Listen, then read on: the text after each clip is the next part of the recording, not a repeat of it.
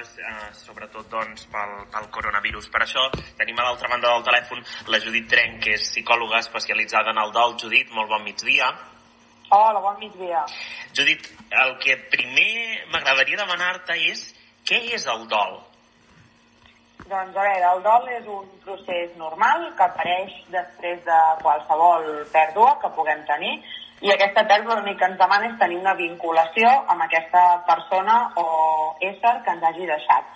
Entenem a vegades només el dol amb un amor, però dol en fem en una pèrdua de feina, en una pèrdua d'una amistat, que no sempre acaba acabar amb el procés de, de mort. Però és un procés també que vull que quedi clar que és necessari, és a dir, que després d'una pèrdua hem de fer aquest dol. Quan aquest dol no es dona és quan realment poden aparèixer problemes. Uh -huh.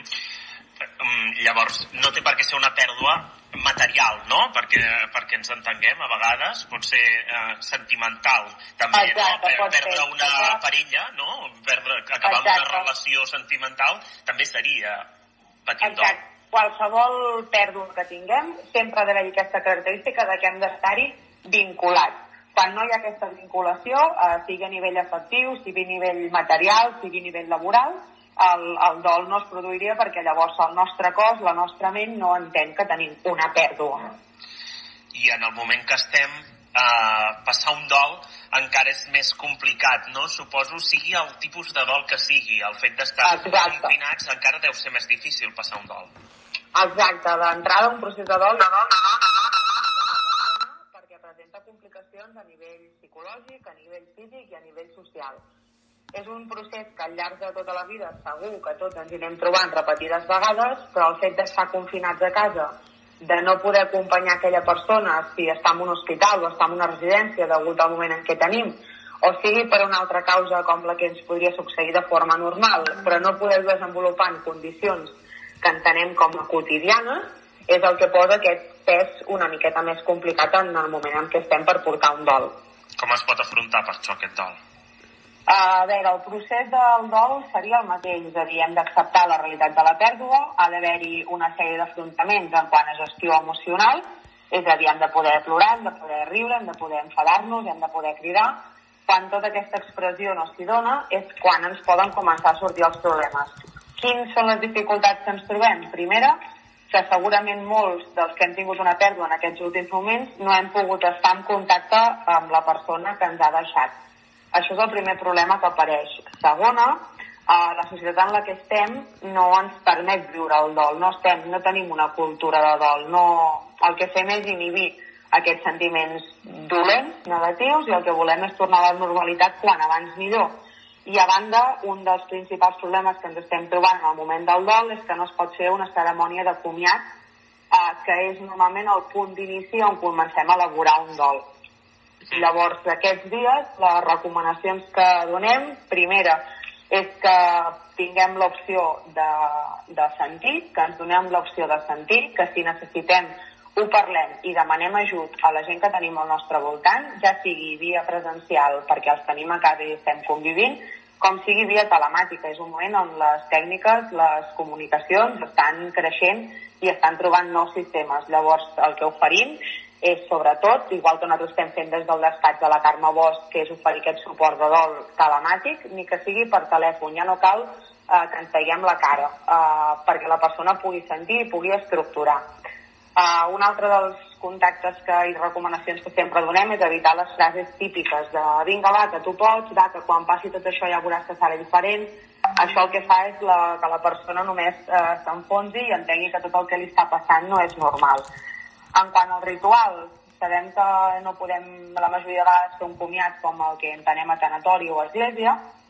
Això sí que podrà ser d'aquí uns mesos, quan tot torni a la normalitat, sempre i quan vulguem, però que també estem oferint aquests dies fer petits rituals de comiat a casa, en una intimitat on puguem ser només la família o els amics, i que la gent que no hi pugui accedir ho pugui fer també a través de les telecomunicacions. És una manera que ens permet eh, començar a elaborar una miqueta aquest dol, però tot i això seran dols eh, diferents i únics també en cada persona, que per mi això també és molt important.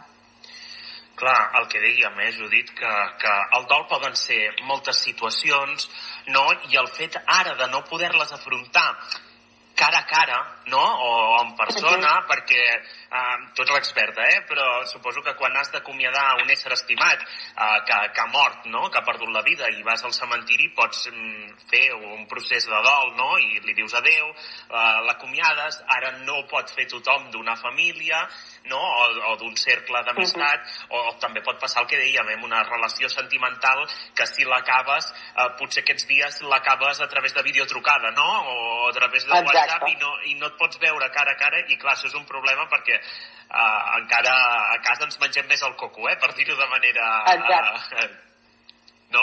Nosaltres el que emplacem aquests dies és a, a ser molt conscients de la realitat que tenim, de que per més que vulguem fer-ho a la forma habitual, perquè la paraula normal aquí també s'escapa una mica, depèn de cadascú, és una cosa normal, és una altra, però el que tenim entès com a habitual de comiat, hem de ser molt conscients que ara mateix no hi pot ser, perquè suposa un risc un risc elevat que posa en joc la nostra vida i aquí està la importància de, de no fer aquests comiats habituals o oficials. Uh, per això instaurem que les famílies des de casa, sigui a nivell individual o sigui a nivell uh, col·lectiu, per dir-ho així, amb aquest contacte via xarxes, que es pugui fer aquesta mica de comiat, perquè això és el que permet començar a posar les petites pedres per poder escalar. En quant a pèrdues a nivell sentimental de parella, evidentment és un moment que ens menjarem molt l'olla eh, i donarem moltes voltes perquè no tenim aquesta possibilitat de contacte, però tot i no haver-hi el contacte físic, eh, sempre és important tenir aquesta persona de confiança, aquest amic, aquest germà, aquesta mare, aquest pare, on poder explicar. Simplement eh, parlar-ne. Quan les coses ens les quedem a dins, la pilota es fa molt gran i després sí que veiem que, que les dificultats per, per treballar-ho eh, són més grans. Eh, tot i això ja sabem com, que sempre com a últim recurs, molts professionals igual que jo estan treballant de forma telemàtica i estem oferint serveis per, per qualsevol cosa i és veritat que aquests últims dies eh, la gent comença a demanar més, suposo perquè el confinament també ens comença a passar una mica de factura a, a tots. Això et anava a preguntar, eh, Judit, ja per acabar, sense dir cap nom, no? Que us, que us, I sense trencar el secret professional, què us trobeu uh -huh. aquests dies? Quines situacions us trobeu? Perquè portem ja moltes, moltes setmanes amb, amb uh -huh. l'estat d'alarma i el confinament. Ens trobem pacients que fins ara no havien volgut seguir amb tractaments que teníem oberts, però que en vista dels dies que van passant et demanen fer algun tipus de contacte. Ens trobem demandes a nivell de nens i adolescents que comencen a passar factura als confinaments, s'ha tornat a engegar l'escola a nivell telemàtic i comencen a aparèixer alguns dubtes. També estem oferint serveis telemàtics amb aquests infants i adolescents mm. i a la vegada ens trobem demandes d'angoixa, de, de preocupació, de pors Vull dir que una mica la situació és la mateixa i continuen havent-hi els mateixos problemes, però sí que és cert que aquests 40 i pico dies que portem, jo ja no, ja no els vull comptar, intento restar en comptes d'anar sumant dies perquè crec que és un enfocament més positiu. Uh, sí que és veritat que la gent ens comença a passar factura a tots, eh? per això sempre diem que és important mantenir rutines, important seguir aquest ritme més o menys de treball les hores que, que pertoquin, de cura dels nens, sobretot amb els petits, que puguem seguir igual treballant a, a escola, a, que puguem fer els deures, que puguem fer les activitats. Com més bé mantenim aquests uh, rituals i aquestes rutines, més fàcil ens farà tornar a la normalitat quan ens ho permetin, evidentment, i a poc a poc i amb molta calma. Buscar el cantó positiu, eh? el que Sempre. ens deies. Sempre. Si ens ho mirem tot de forma positiva, no vol dir que els problemes desapareixin, però sí que venen moltes més opcions de solució i és el que estem treballant sobretot aquests dies. Lo, lo negatiu ja ho coneixem, ja sabem que estem confinats, ja sabem que hi ha un virus que és molt dolent, ja sabem que hi ha un virus que ens contagia molt i sabem que és un moment eh, on principalment hi ha moltes pèrdues. Però a vegades en aquestes pèrdues també se generen oportunitats per créixer i crec que és la banda que moltes vegades no volem veure, però que hi és. Doncs, Judit, moltíssimes gràcies per donar-nos aquests consells, per parlar-nos del dol eh, i com afrontar-lo en aquests dies eh, tan difícils. Li agraïm molt a la Judit Trenc, psicòloga especialitzada en el dol, doncs, que sigui atès avui. Gràcies, Judit. Perfecte, moltíssimes gràcies.